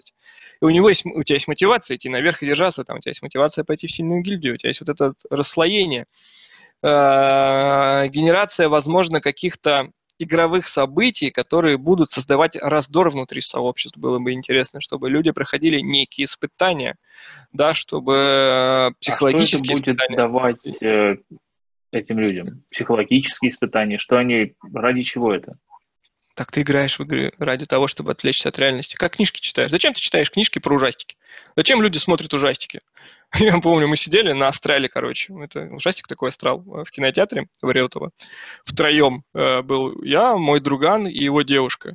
И в какой-то момент боковое зрение у всех трех замечает что-то летающее, короче. Ты поворачиваешь голову, а там, знаешь, когда вот лестница как бы вот так идет, и бортик. Это голова охранника, который фонариком вот так вот светит куда-то и что-то там такое делает. Мы там повизжали немного, короче, да, но это вот э, пример отвлечения от реальности. Мне кажется, что отвлечение от реальности позволяет тебе смотреть на реальность со стороны, и это дает инсайты в здоровой психике, скажем так. Если а это как вот ты не болезненно... Вот это?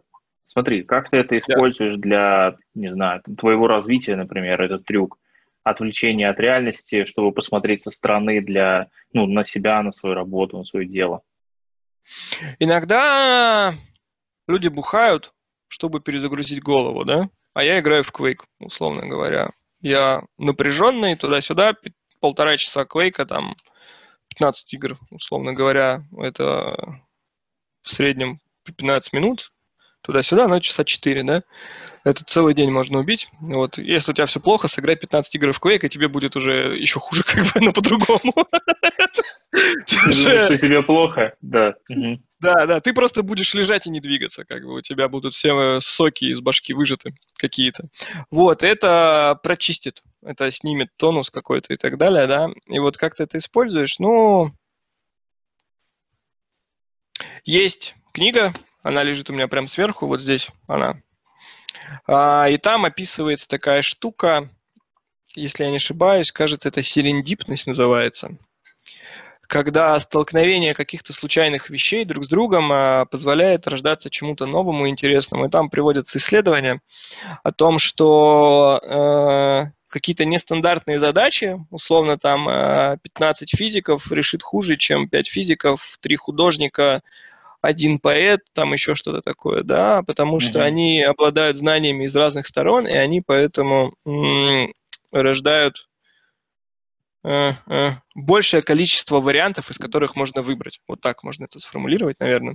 Вот, и если там у одних там коэффициент типа 50% успешный, то у других будет там 60-70. И казалось бы, можно да... Ну, вопрос? Менее, ты хочешь и внутри вот... себя собрать э, и поэта, и художника, и физика, и еще немножко архитектора, программиста и политтехнолога? Наверное, да, для того, чтобы стать чем-то интересным прежде всего. Но вот онлайн-игры, такие проекты, они позволяют тебе столкнуться с разными вещами, с разным собой. В одной игре у тебя какая-то одна роль получилась, в другой другая, ты в нее вживаешься, сталкиваешься. Quake и World of Warcraft — это очень разные игры. да, типа сходить на мероприятие, выступить на нем и посидеть в зале — это тоже разный жизненный опыт, и ты по-разному смотришь на ситуацию. Вот, для меня это часть познания, да, людям я хочу дать возможность тоже части этого познания, наверное. И мне бы было прикольно, чтобы они это получали, чтобы им было весело. А еще в моей задумке геймдизайн будет выстроен таким образом, что я хочу, чтобы офлайновая комьюнити работала на местах, чтобы э, в культуру игры было вписан, были вписаны офлайн встречи которые обычно организуют сами игроки, а здесь mm-hmm. прям прописать это. Мне кажется, на мировом уровне очень мало кто работает с комьюнити достойным образом, потому что в основном ну, это булшит какой-то. Из тех, кто первым приходит в голову, когда я сейчас слышу комьюнити-менеджер, это Лига Легенд. Типа, Лига Легенд — это боги. Они, вот как они работают с комьюнити, надо, блин, делать всем. Все остальные такие, мы тут э, сделали онлайн-фигню, вы в нее сейчас будете тюк-тюк-тюкать, пых-пых-пыхать, короче, а мы будем получать миллионы. А почему вам будет в нее интересно играть? Ну, потому что как бы, да, то есть там, вот, и такое, а, вот, выстраивать лор, выстраивать э, желание погружаться в какой-то мир, выстраивать э, почву для коммуникации между разными людьми, э, создавать все эти там университетские чемпионаты, еще что-то такое, то есть давать возможность окунуться в какой-то отдельный вот этот субкультуру, знаешь, они, созда- они создали субкультуру, по сути, субкультура геймеров и так была, но они вот создали вот субкультуру Лиги Легенд. И это круто, это охерительно, короче. Это то, что я хотел бы сделать, ну, в маленьком масштабе. Ты же, ты же знаешь, да, что они кино будут делать, мультики и вот это все. Да, да, да, да, да, я уже наблюдаю за ними, они дофига. Я вот этот, честно говоря, прошел обучение в Valorant и дальше не стал играть, потому что я был капитаном команды победителей в Counter-Strike. Олег и тысячи историй. Вот этот э, Valorant, конечно, очень напоминает CS, но что-то, короче, после Quake мне не так нравится. И с юности мне больше нравятся вот э, более подвижные игры, чем игры, где надо именно стрелять, скажем так. Потому что эти игры, они про шутинг, то есть там про то, mm-hmm. что тебе надо убить 300 человек хедшотами за долю секунды. У меня, я тебе могу потом скинуть ужасный вообще видос, где типа про геймера Valorant э, стреляет по шарикам он лупит, получается, хедшоты, наверное, ну, штук по 15 в секунду, просто в разные точки на экране, прям я такой, нет, я с этим человеком не хочу сталкиваться. Мне не будет приятно. Еще, знаешь, есть такой тупой мем о том, как э, такой плачущий котик такой, ты пришел с 15-часовой работы. И там такой злой этот э, кот с винтовкой, который тебя, следующий кадр, там злой кот с винтовкой тебя выцеливает, и там типа задрот, который играет каждый день по 20 часов, да. Вот, ну, нет, нет, да, это такое сложное. Не знаю. Вот. Ну и да, это вот все эти вызовы и так далее, они идут к тому, что я не знаю, что, короче, делать, мне, мне скучно, мне еще что-то такое, я хочу, хочу почувствовать э, удовольствие того, что я себе скажу, что такое, да, ништяк. Еще знаешь, по пути можно рассказать, есть про восточную философию немного, про цигун, еще про что-то. Есть понятие троп и врат, и я тут недавно об этом рассказывал одному человеку, о том, что когда ты вступаешь на тропу, да, ты вначале проходишь некую тропу доказательства того, что ты хочешь идти по этой тропе, да, то есть вселенная такая, слышь, братан, а ты вот, ну, точно собрался это сделать? Ты такой, да.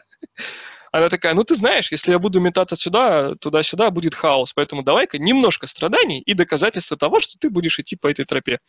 Uh-huh. Там, я не знаю, там, ты занимаешься спортом, и первую неделю тебе тяжелее, чем потом, условно говоря, да, то есть а там те, твое тело инертно, оно вот метаболизм начинает разгонять, ему больно, ну вот ты же тоже занимаешься спортом. Если ты делаешь перерыв, то потом первые тренировки тебе больно, потом опять становится нормально, уже и мышцы быстрее как-то восстанавливаются, ты себя лучше чувствуешь. Ну вот, оно прям тяжело становится. У меня был перерыв в карате, я как-то потом после этого пришел на тренировку, и на первой тренировке меня вырвало. Я такой, а, оказывается, все не так хорошо, как могло бы быть. Вот, ну, от перегрузки получается. Потом опять все нормально было. Короче, этот, ну... Э, я извиняюсь, что прерываю тебя. Ты рассказал ну, про были, тропу да. и про испытание болью. Это понятно. И привел несколько примеров, и это тоже понятно. А дальше ты рассказал, там, судя по всему, есть еще какая-то дальше содержание, помимо испытаний. Да, да там э, три мысли. Следующее, короче, это процесс. Следующая тропа. Ты вот проходишь испытания, ты проходишь врата и доказываешь такой, я все, я точно, да, и за тобой условно какие-то ворота закрылись. Ты вот, а, потому что, ну, достижение врат это что же требует? Это некая плоскость, ты в ней находишься и фиксируешь это, да? Угу. То есть там вот там в спорте говорят плато, например, да, если как-то так проводить аналогию, ты вот где-то зафиксировался, и у тебя нет отката назад. Потом идет mm-hmm. процесс. Например, ты такой э, страдаешь, разбираешься в СММчике, ищешь первых клиентов, да, вот, и у тебя вроде что-то стало получаться, вот у тебя получается, у тебя идет процесс, скажем, год. Ты год ведешь инстаграмы ноготочков, еще что-то такое, да, вот из близкого мне там, э, или там для геймеров это будет, ты там год собираешь людей, у вас какой-то коллектив сформировался, и у вас идет процесс. А во время процесса ты вот а, как раз приобретаешь то, что ты хочешь приобрести. Это требует, это процесс, это путь. Он другой, он уже не так, он уже не боль, он уже процесс. И проходя процесс, в какой-то момент ты тоже э, попадаешь в ощущение, что ты чего-то достиг. И вот э, ты такой, я вот уже специалист, я оформился, я научился, да, и ты вот фиксируешься в этой позиции, что с процессом у тебя все отлично. Разбуди тебя посреди ночи, ты скажешь, как mm-hmm. сделать фотографии ноготочков, все, процесс готов. Супер, так. И после этого наступает э, путь результата, потому что результат – это что-то, на что ты в будущем сможешь опереться. Это что-то, что вот ты сейчас СММщик, и ты знаешь, как сделать ноготочки, но если ты перестанешь делать, да, то пройдет какое-то время, и ты такой, я хер его знаю, за что взяться. Ну, вот. смотри, и... можно я тогда вот здесь э, остановлю ну. тебя вот каким вопросом? Смотри, вот ты привел пример с СММщиком, окей, это понятно. А как ты сейчас называешь себя? Какой, не У знаю, меня сейчас... или концепцией? Я себя. Ты точно не психотерапевт? Этот...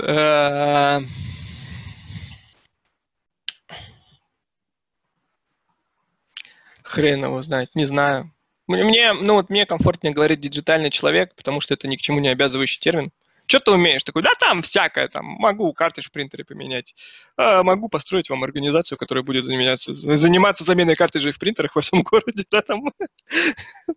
Там, э, смотря какой вопрос, что ты умеешь. Вот. Э. Могу сделать тебя губернатором, это, ну, это в среду приходи.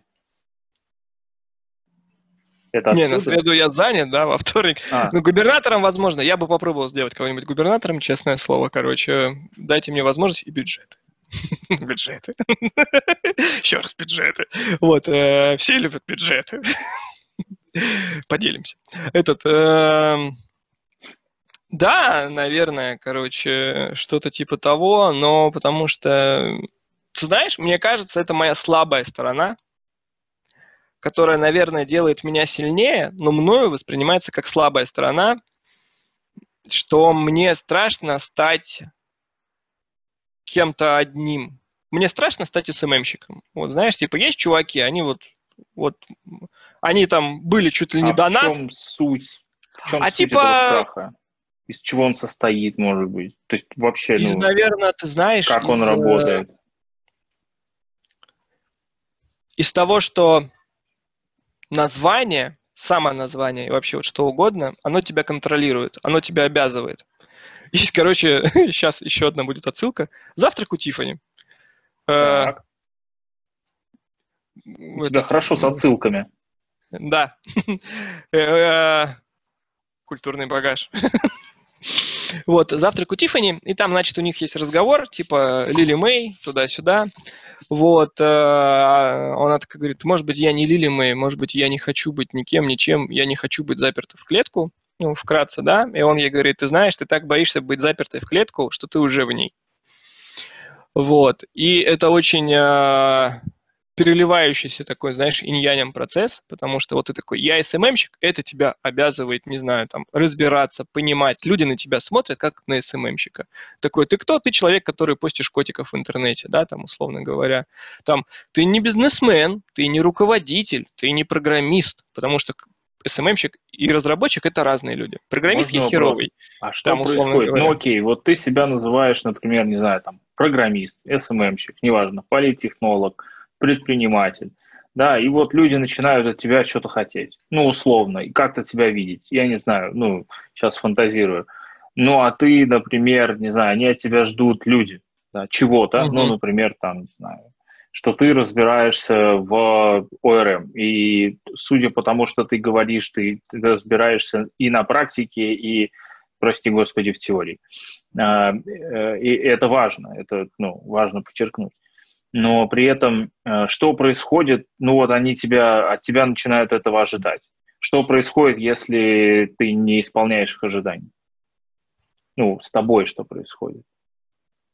Ну вот человек от тебя ожидает, что там, что ты, ты сказал, Знаешь, ну я предприниматель, я это... разбираюсь в ОРМ. Это для меня болезненный процесс психологический, наверное, потому что мне сложно подводить людей, давай вот так вот скажем, да, мне бы не хотелось люди ко мне приходят, идут и Подводить идут. в их ожиданиях или подводить в чем? Да, наверное, вот и в ожиданиях, и вообще. А что происходит, когда ты их подводишь в ожидание? Ну, подвел. Ну, в смысле, это же, во-первых, не твои ожидания. Я ну, согласен. Подвел. Я же говорю, слабое место, да. Не знаю, с этим сложно. Нет, ты знаешь? Просто мне интересно, что происходит дальше. Ну вот представь, вот ну, у человека были какие-то ожидания от тебя, ты его подвел. И что-то произошло, что? Мне это не понравилось. Не знаю, что произошло. Терзание, смятение. А, я над, этим, над этой мыслью рефлексировал. Я могу ее описать метафорически, да, как я mm-hmm. могу воспринимать. Э, я читал много фэнтези. Одна наша общая знакомая даже его много писал. Вот. Значит, ты знаешь, там... Всем советую книги моей сестры, да которую мы не скажем, как зовут по псевдониму, чтобы вы не знали, кто это. Тактический ход. Опа, интрига! И книги тоже с интригой. Этот. Да, значит... Разделили обстановку юмором. Ну. Да. И там в фэнтези часто описывают, короче, начинающих целителей, их учат этому. И это не только в фэнтези, это и в культурных продуктах и религиозных есть. О том, что вот они начинают исцелять бедняков, а бедняки, короче, бегут за ними и говорят, исцели, исцели, исцели меня. А он такой говорит, я уже с этим не справлюсь, а они все равно начинают, типа, преследовать его. И он такой, блядь, груз ответственности, вот эти все там чувства, долг, э, какая-то этот, э, желание быть чем-то или кем-то хорошим. Хотя я бы не сказал, что у меня есть желание быть хорошим, иначе где я где ВРМ. Этот, э, но не знаю, просто сложно, не хочется. Не хочется быть замкнутым. Знаешь, еще же проблема не только в том, что все видят в тебе целителя, который может им совсем помочь. Это отдельный вопрос, монетизация этого, да? Завысь ценник, и люди сразу пропадут. Этот, э, еще не хочется, наверное, быть скомканным в возможностях и в вариантах, которые у тебя есть.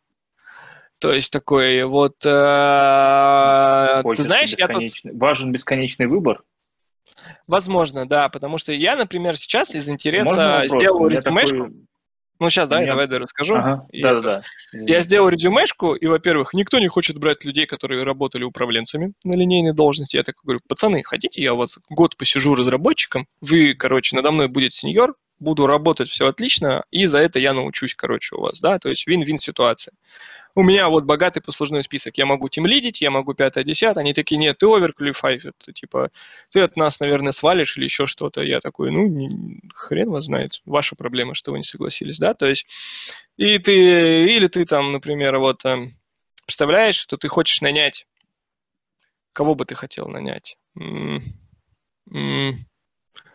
няню, давай вот я сейчас няню ищу. Ты хочешь нанять няню, это добрейший человек, но ты знаешь, что она работала в охране тюрьмы на зоне. И ты такой, нет, я посмотрю других кандидатов.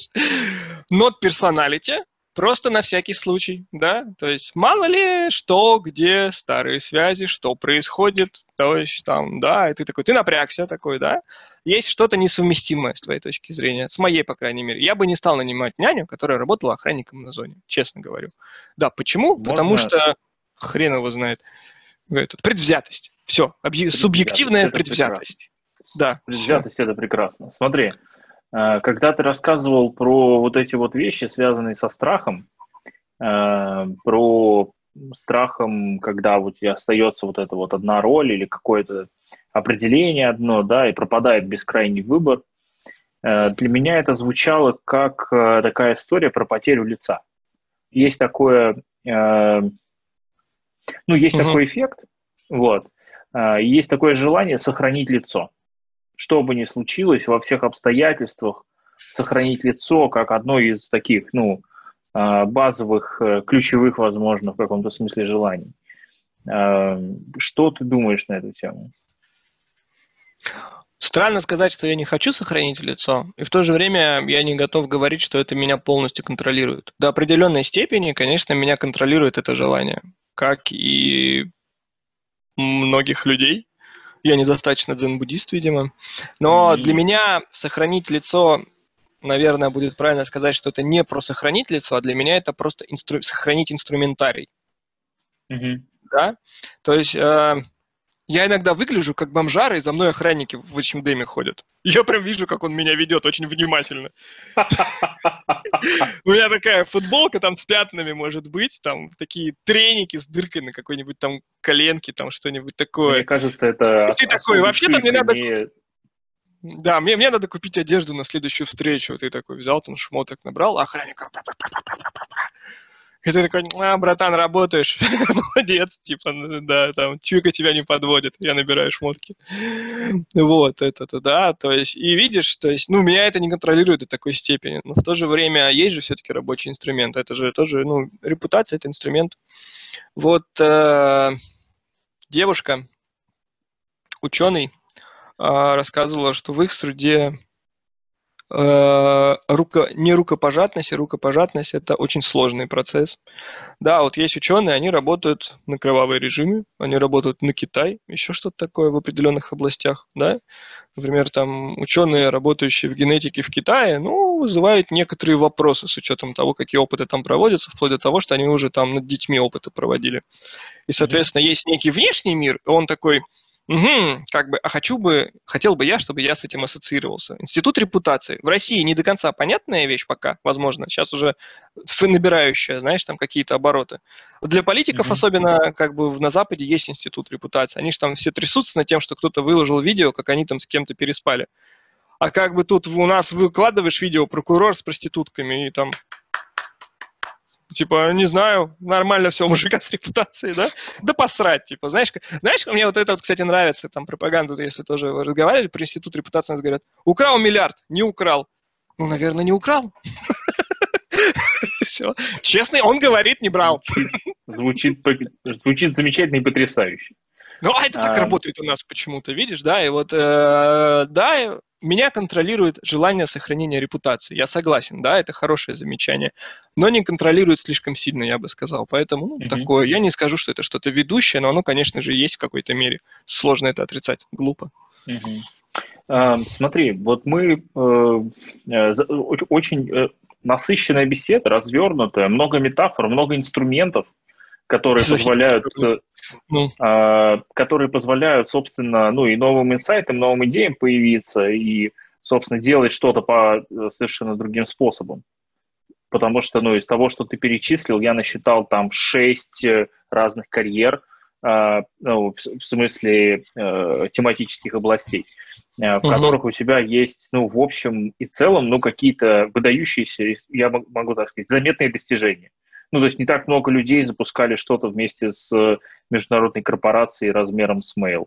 Не так много людей занимаются ORM в России на этом уровне, и это количество лет. Ну и так далее. Это можно долго перечислять. И мне очень любопытно несколько моментов, а, собственно, благодаря каким вот ты видишь, ну, я не знаю, каким опором, может быть, ты называл их результатами в прошлом, в нашей угу. беседе, да, ты видишь вот этот вот, вот прыжок на следующий уровень для себя. Да фиг его знает. Такие вопросы задаешь, типа, знал бы, сделал бы. Типа этот, знаешь, знал бы, куда упаду, соломки бы постелил. Здесь то же самое, вообще без понятия. Для меня то, что я буду работать с мейлом, я даже представить не мог два года назад. А знаешь, короче, как проект начался? Леша такой приходит и говорит, слушай, там надо сделать лендос, приключения на 20 минут. Вошли и вышли. Срок 10 дней. Типа, вот, вот я сейчас дизайн, они там попросили, пацаны знакомые, там, типа, там, попросил, там, привет, Вова Суходоев, там, по-быстрому, короче, все сделать, там, типа, ну, там, говорит, что там, промокоды будем продавать, типа, интеграция в эти mail, деньги, IP, вот, сука, я потом как-нибудь отдельно расскажу про уровень документированности различных вещей и о том, что, а почему это вот так происходит, да. Так не-не-не, да, мы такие пришли, это было, типа, первое МВП. 20 минут. Мы, это было первое MVP, оно там за 10 дней релизнулось условно, там было готово там за неделю, там, кранча, было весело было, да, то есть весело. На второй MVP я уже второго разработчика позвал, я такой, ну да, деньги прикольно, но и жить хочется, как бы, это тоже покранчили вместе. И вот э, в январе этого года я вышел из проекта, типа вот с, с апреля прошлого по января этого. Да, там по ГПХ мы там даже поработали. Ну, все. то есть это типа, это типа сколько, 8 месяцев, 9? Не знаю, давай посчитаем. Апрель. Это какой четвертый месяц? В основном 12 четвертый. Да, значит, ну, 12 минус 3, 9 плюс 1, 10. То есть, ну, февраль-март, получается, нет, да, mm-hmm. в январе я, ну, в январе да. я еще полностью был. В декабре приходил один CTO. Он 20 минут превратились в 10 месяцев. Ты себе не представляешь, какого пиздец хардкора. Мы там музыку mm-hmm. ВКонтакте под Новый год запускали, и это было вообще что-то с чем-то. Я на этой позиции пообщался с генеральными директорами всего, по-моему, на созвонах ВКонтакте. Всего, что только мог. Ну там, да, да, и этот, и я, я не знаю, что можно говорить, а что нет под NDA, но я бы сейчас тут наговорил, как бы там. Это было офигенно. Смотри, Пацаны, зовите еще, если надо будет, да? То есть там я, такое... я тебе... Вот смотри, вот эта фраза, ну я бы сейчас наговорил. Э, один товарищ э, в э, комьюнити нашем райтрековском, он сказал, что мне везет с собеседниками, они очень искренние и сами, и сами с удовольствием все рассказывают.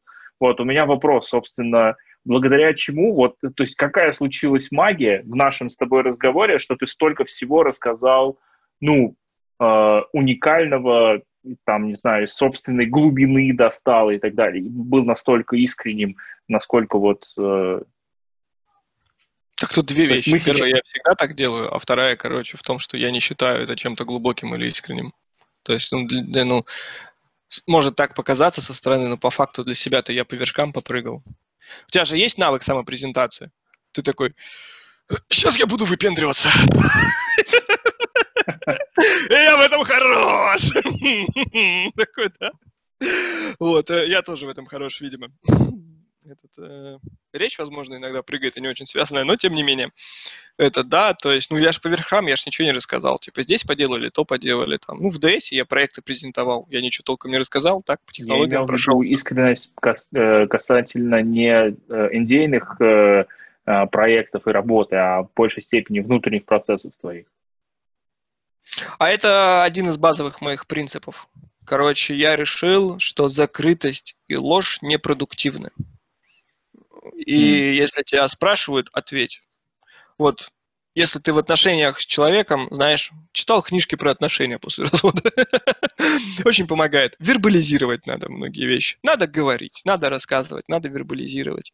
Для меня важно, для меня очень сложным было в свое время понять, что у тебя с человеком может быть глобально разный словарь, ты такой говоришь красное, он тоже говорит красное, только у тебя это розовое, у него бордовое, да, то есть там, я не знаю, вот там, в оба говорите, это хорошо, только а, ты думаешь, то, что это в каком-то одном смысле хорошо, а у него в каком-то другом, и, возможно, даже не очень-то и хорошо, вот, да, то есть там по-разному бывает, разный словарь у людей. И, соответственно, при какой-то коммуникации с людьми мне уже несколько лет а, важно, наверное, постараться а, создать контекст того, что я говорю, чтобы сложно было интерпретировать меня неверно. Uh-huh. Да? Этот, и с учетом того, что я иногда говорю вещи, которые не стоило бы говорить, э, мне бы хотелось хотя бы, чтобы они тогда трактовались более-менее адекватно. Вот. То есть вот это вот э, важно быть понятым, понятым правильно. Важно по понятиям, да? да, важно быть э, понятым правильно, наверное. Это, мне кажется, правда важно, и мне кажется, это твоя личная ответственность. Если тебя кто-то не понимает, и ты говоришь, что этот человек дурак, то, ну, видимо, проблема с тобой тоже, потому что если ты такой умный, то как бы объясни это проще. Знаешь, это старая сказка есть там про Эйнштейна или еще про кого-то, что типа, если вы не можете объяснить то, чем вы занимаетесь, типа, пятилетнему ребенку, то вы занимаетесь херней и сами этого не понимаете, как бы, да? Вот. Э, да, надо постараться что-то объяснить, показать. Там не всегда правильно получается что-то в потоке сформулировать, не всегда mm-hmm. получается донести мысль точно но как минимум прикладывать усилия к этому точно стоит, мне кажется. А, мы вышли на такую очень непростую, важную тему, и мне, конечно, э, хочется, чтобы вот в конце нашего разговора ты вообще вот э, рассказал каких-то, или сказал, может быть, какие-то вещи, которые ты просто хотел бы сказать. То есть э, не чтобы я тебя куда-то там направлял вопросами или копал в глубину, или наоборот, там, генерализировал, да, и обобщал. А, а вот именно у тебя есть что-то, наверняка, да, что ты просто хотел бы сказать. И вот сейчас хорошее место и время для того, чтобы, ну, это сделать. Ты говоришь, насчитал много карьер. И, наверное, вот в контексте этого я могу сказать, чтобы не распыляться, скажу один тезис. Лошадь сдохла, слезь. Например, э, мне было очень комфортно, была крутая команда в Mail.ru, и я был, наверное, не, я был не первым, там люди, и Леша ушел раньше меня в ноябре, он вышел из проекта, и там Александр ушел тоже, без Dev1. Этот, э, но я почувствовал, что этот проект перестает мне давать то, что я хочу, и он превращается во что-то операционное. Но там было mm-hmm. очень комфортно. Боже, ты знаешь, вот я когда уходил, я пацанам сказал, я вот э, на 49% жалею, что я ухожу. Мне было офигенно, мне понравилось, правда. Крутые ребята. Вот. Э, лучший коллектив моей жизни, ты знаешь, у меня редко так бывает, что я вот в коллективе могу учиться у каждого. То есть ты буквально разговариваешь с любым человеком, и каждый в достаточно большом количестве вещей разбирается точно лучше тебя. И ты такой, охеренно, типа... Э, Еще, знаешь, это вот это приводит к проговорке о том, что, типа, если ты в комнате самый умный, то ты не в правильной комнате, как бы, да, вот, этот. И очень часто люди продолжают заниматься какой-то херней, им кажется, что это важно. Им кажется, что они ответственны. Даже вот с ДСом. Это важно, это ответственно, это наше детище, это даже там отчасти и твое детище когда-то на старте, да, то есть и все равно это вот э, у каждого из нас есть и сыграла роль в своей жизни. Но для тебя это мертвая лошадь. Там для Маши это мертвая лошадь. Для меня, возможно, тоже уже это, да. То есть непонятно, насколько пациент жив или мертв. Вот лично для меня в моей биографии. Вот, я хочу его... Я не хочу его убивать, но, возможно, это та лошадь, с которой надо слезть. Я не знаю, может быть, наоборот, я сейчас такой сделаю кого-нибудь губернатором. Пацаны, приходите, бюджеты. вот, этот, поделим, этот, бюджеты, да. Но важная мысль, которую я мог бы донести каждому, и лошадь сдохла, слезь. Лучше, короче, иди без коня до следующего города, и там возьми себе нового, и с тобой произойдут... Э, у тебя будет роуд-муви без, э, без машины. но, это, лучше, чем тащить с собой еще и труп коня по дороге в следующий город, потому что он уже труп уже, а ты его тащишь его каким-то образом. Зачем? Еще, если говорить про метафоры, есть, э, ну, не сектантская, ну, типа такое там около религиозно-эзотерическая, короче, шняга, там крайон. У него есть там притчи, одна, кажется, про Томаса и его путь домой, если я точно не помню. И там, короче, есть такая ситуация, когда вот э, мужик путешествует между какими-то там ангелами, и по дороге к одному из них начинает дуть сильный ветер, а он с чемоданом, с, пар, с пальто, со шляпой, и вот ветер дует, он держится за этот чемодан, и ветер несет чемодан, несет пальто и, и, и тащит его за собой. И он в итоге не выдерживает, отпускает чемодан, тот ударяется об камень, а, разлетаются вещи, фотографии какие-то любимые и улетают все. Зато он а, нагибается, идет сквозь ветер и доходит до следующего ангела. И вот в этой притче там и ангел потом объясняет этому человеку, рассказывается о том, что прошлое надо оставить в прошлом. Зачем ты его тащишь с собой, mm-hmm. да? было и было, как говорит Лебедев, ну, умер и умер. Вот, как бы, да, было и было. Вот, и Прекрасно. тоже, да, не тащи за собой всю эту, ну, херотень какую-то. Ну, вот оно было, ты получил этот результат, да, то есть ты прошел путь, ты прошел процесс, Это очень, все, и иди дальше, очень, ищи новое. Очень интересный механизм. У нас был э, на одном из предыдущих подкастов э, Максим Левошин, который рассказал о э, похожем, похожей технике, практике, практика, когда он э, оставил обиды в прошлом. Ну, то есть э, вот таскал за собой много обид на самых разных людей, и в какой-то момент понял, что можно, в общем, их оставить в прошлом, и слава богу, и, в общем, там на месте обид у него выросло что-то другое, там, ну, он это как-то описывал. Очень мне показалось созвучным ну, сама формулировка техники. Смотри, я очень тебе благодарен э, за то, что ты э, ну, вообще поделился идеями своими, э, поделился инструментами, которые помогали тебе расти и развиваться, да, и, э, так сказать, э, ну, двигаться в жизни. Да. Это прям очень круто, и я это очень ценю, и для меня это очень важно. И у меня есть один финальный вопрос перед тем, как мы будем уже прощаться.